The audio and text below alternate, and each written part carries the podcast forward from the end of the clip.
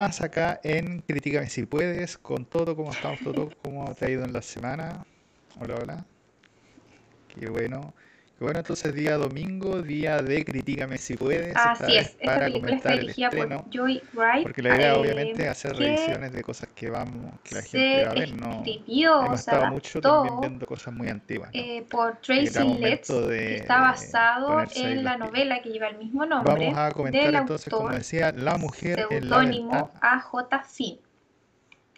Debemos decir que el New York Times eh, la clasificó como un bestseller esta, este libro.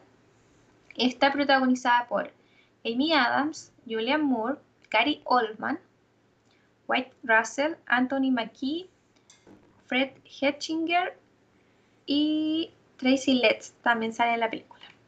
Se estrenó hace poquito, como dijo Jaime, el 14 de mayo de este año por Netflix.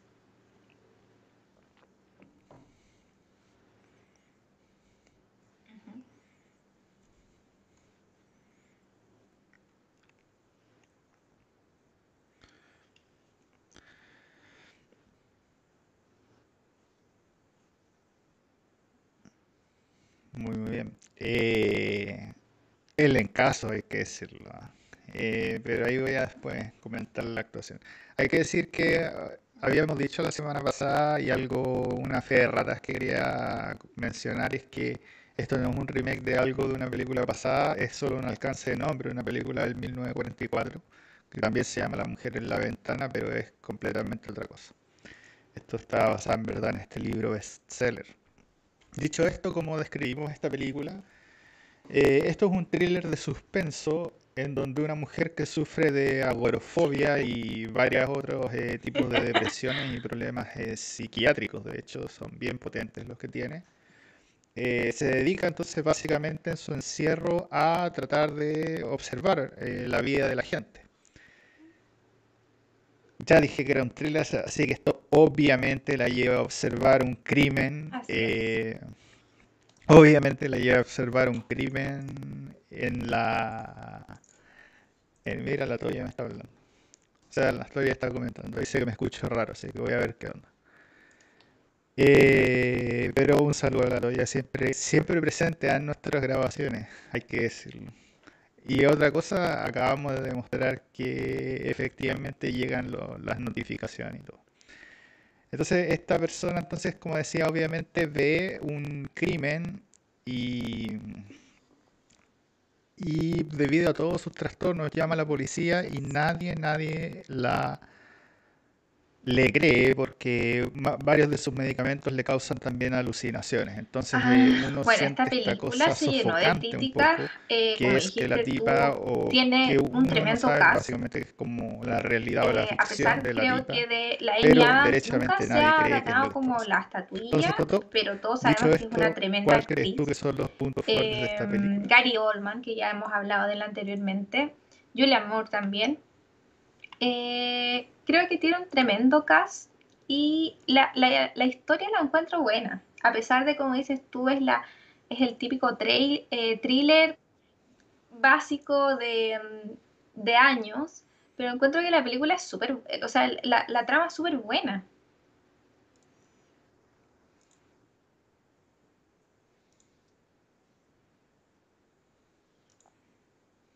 La verdad es que, como decíamos, efectivamente la, trama es bastante simple y bastante obvia, digamos, la, la tipa que está ahí revisando la vida de los demás y del crimen, es una cosa que es más o menos trillada, pero estoy de acuerdo con la Toto, eh, definitivamente esto, perdón, definitivamente esto es... Eh, se siente más bien fresco, está bien hecho, digamos, está, o la trama de alguna manera se desenvuelve bien. La inclusión de la tipa como con depresión y la inclusión del elemento de que se llama la policía, porque al final estas obras eh, siempre transcurren como que es la persona contra el vecino, básicamente.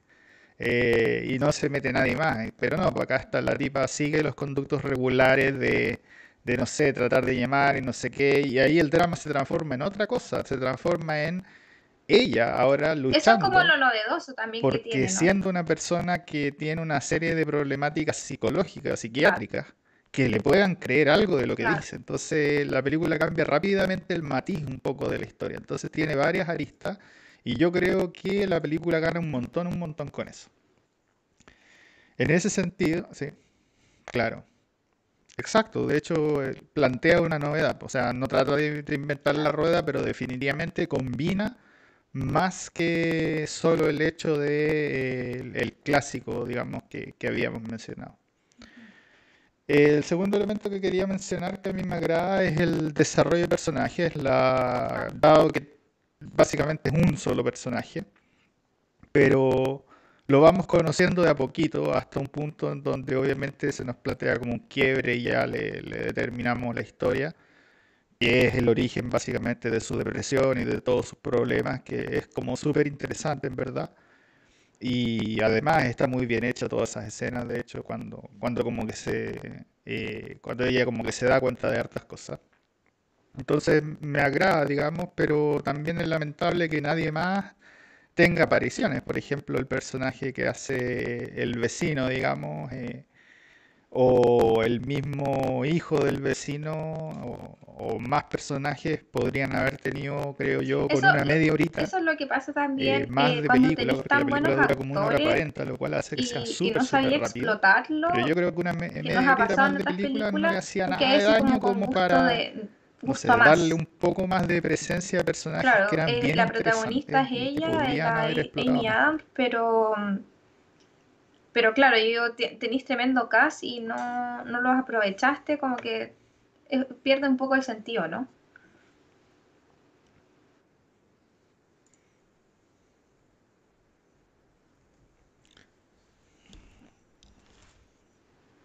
Claro,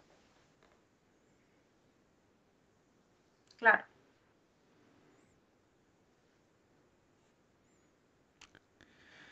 Efectivamente, efectivamente, ¿para qué eh, al final entonces eh, contratamos a todos esos actorazos para vender la película? Y en vez de que podríamos haberlos contratado para hacer una gran, gran película, ¿no? Entonces, y eso me lleva a otro punto y es que yo siento que aquí, y aquí es un problema de dirección más que de la actuación misma y un problema de guion.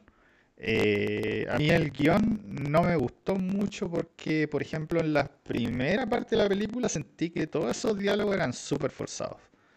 Por ejemplo, los diálogos que tiene ella con la que es la como la esposa del, del como que vecino, digamos, apuraron un la, poco, entre comillas, para que mostrar los hechos y como tener que lo, como fundamento para que la como película puros después. aparte Pero claro, como decís tú, a mí me pasó, yo, yo dije, pucha, Y pero es, es que el primer encuentro Moore entre una persona y otra. posible, pero Tú no hacías ese tipo de preguntas, no un hacías ese tipo de diálogo, por muy rara que sea o tenga una personalidad muy extraña, no, Eh, fue muy forzoso. Ujú.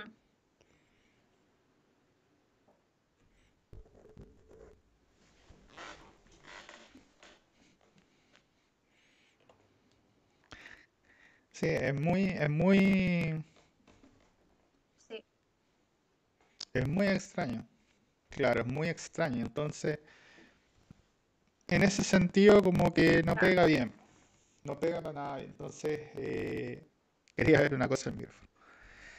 Eh, así que nada, el guion ahí medio deficiente y eso impacta definitivamente en las actuaciones porque están, ellos están actuando de acuerdo a un, a un esquema escrito que no, no tiene mucho Claro, sentido, entonces la forma y las gesticulaciones y lo que hacen en esa escena no tiene mucho sentido tampoco. Entonces la primera parte de la película, de hecho, a mí no me gustó, eh, no me gustó casi nada. eh.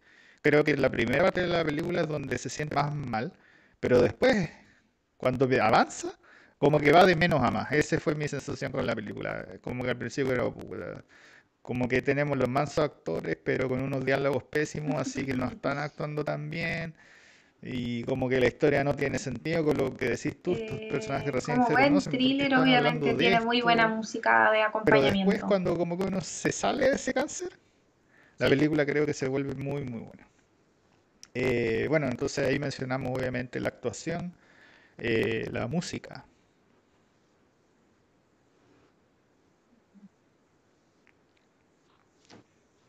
Sí. Eh, obviamente, obviamente. O, del momento, música, obviamente de la con- angustia de con la ella. cosa de eh, estruendosa o los el- el- como decís silencios, tú, los la, respiración como entrecortada o, esa de esa respiración que viene cuando el eh, ¿cómo se personaje, dice? Como ahogada, por decirlo así. caminando Claro, la, lento la en una música cosa fue de luz muy buen baja. acompañamiento ahí, así Sí, que de la música yo creo que nada que decir. Además,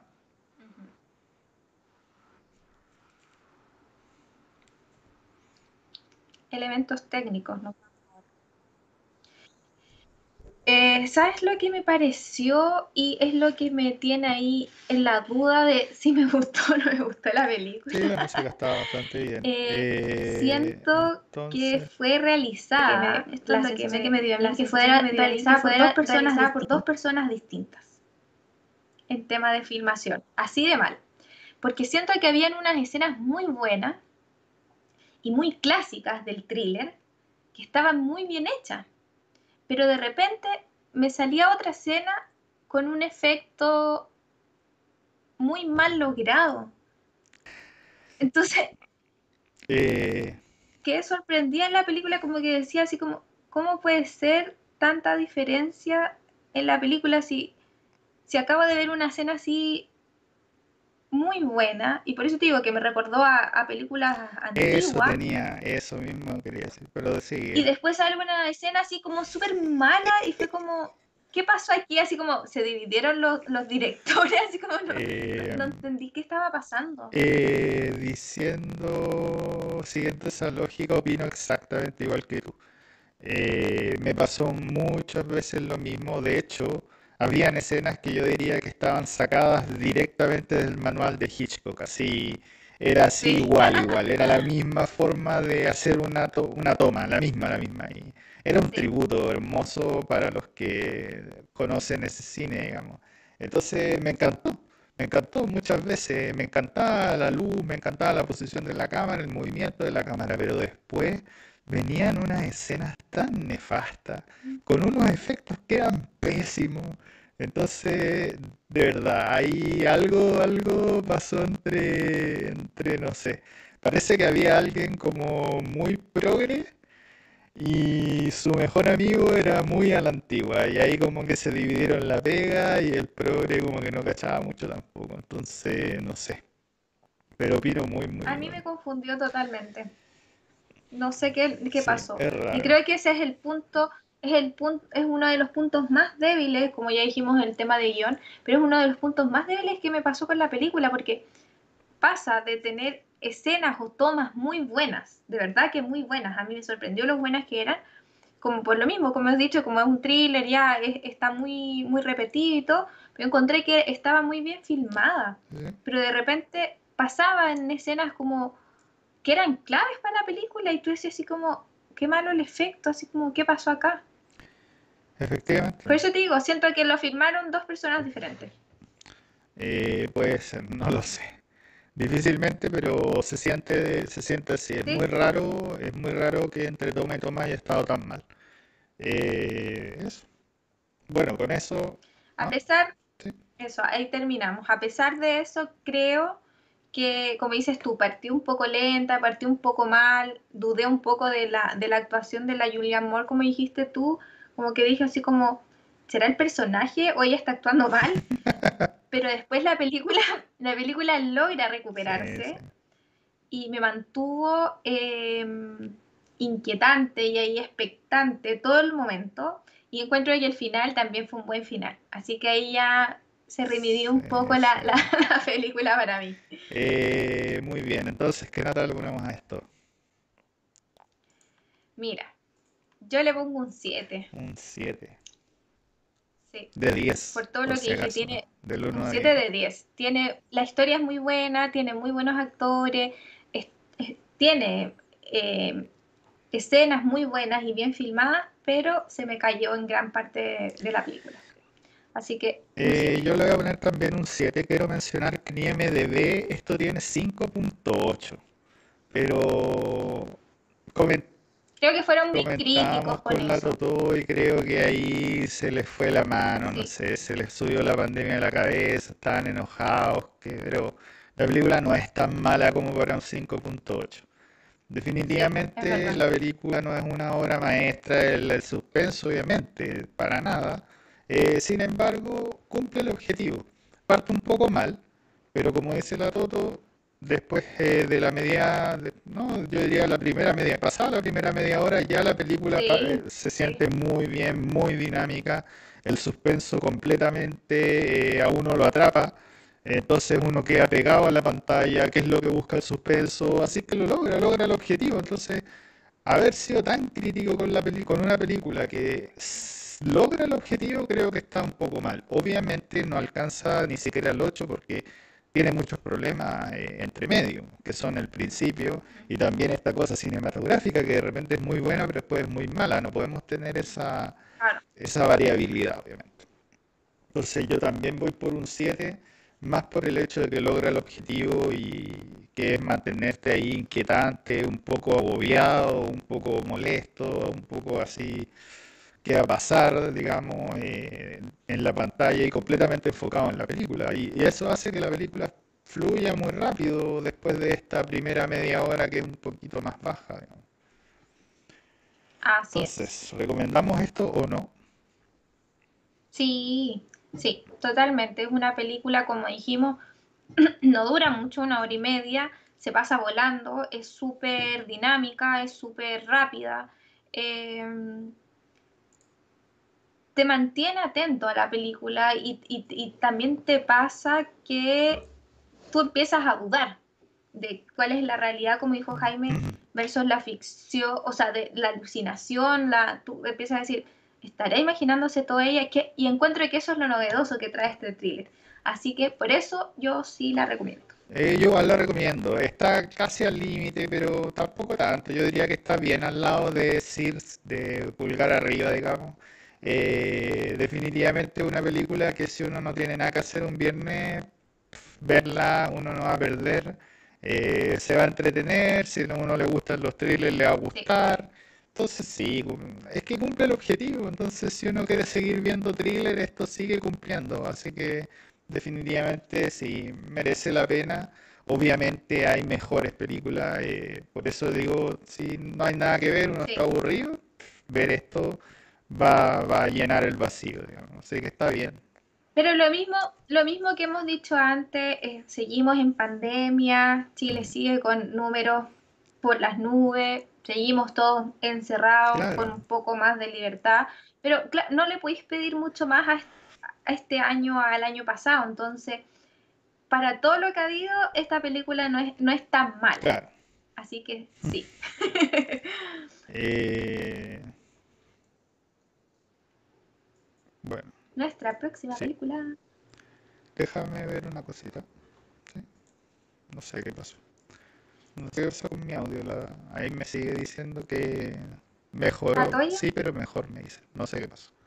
Yo te escucho, sí, yo te escucho, te he escuchado bien todo el rato y tampoco hemos tenido problemas de conexiones al internet. eh, bueno. Estamos bien. Claro, sí. si no tenemos problema de conexión, estamos, es perfecto, digamos, estamos en el mundo idílico de la cuestión. Eh, no, pero ya. Nuestra próxima película queremos seguir con los estrenos porque nuestra idea obviamente es siempre comentar cosas que vayan saliendo. Obviamente vamos a hacer los especiales del Oscar o de animación o otros, pero ese es nuestro objetivo, así que déjame ver. Déjame ver una cosita aquí que se me fue. Ahí está. Y vamos por esto de Emma Stone una de mis actrices favoritas. Esto que se encuentra en Disney, Disney Plus, por cierto, esto es Cruella, estrenada 28 de mayo, así que también otra película nuevecita, nuevecita. Nuevita de paquete. Y además que una película más ligerita, ya también no... Obviamente yo supongo que esto está en clave de comedia, a diferencia del Joker que, o el Guasón, eh, que esa cuestión era como depresión en, envasada, digamos. yo espero algo un poquito más más mejor. Eh, eso sería por esta semana, Toto. Así es. No olviden eh, comentarnos y escribirnos qué opinan de las películas. Eh, ojalá que tengan Disney Plus. oye, oye, hay que gente. No, no, hay que decir que hay mucha Sí, gente que lo, que lo, que lo contrató lo solo para el. Mandalorian. Y ahí quedaron acachados, pues. Entonces, ahora es cuando tiene Es que tiene muchas series de nuestra niñez No, no, sí, también, de- eso es cierto, digamos eso es así que eran muy buenas series en nuestra época, así que obviamente yo no estoy juzgando a nadie que tenga Disney Plus. No, de hecho yo, Eh, de es hecho, lo he, con- increíble, lo he es increíble. considerado, sí, lo considerado, así que ojalá que tenga la oportunidad de ver esta película también, o si no, si está en De hecho, Chile yo también ver las tiene la gárgolas que está oportunidad. ahí, no sé, era, es una serie que vi hasta la mitad y siempre dije que tengo que terminar de ver esta serie y está. Entonces, tiene muchas, muchas series ahí de, de la vida, digamos. Ajá. Y bueno, si está en Chile también la puede descargar o encontrar ahí, en otras páginas no tan oficiales. No debiéramos decir eso en Y vivo, con de hecho, esto, por si acaso creo, no sé. Nos pueden bajar, quién sabe, no no, creo que te- no creo que tenga nada de malo, eh, porque no estamos recomendando na- ningún sitio en específico. Eh, con esto nos vemos la próxima semana en Críticame si puedes. Críticame si bien, puedes. bien. Adiós.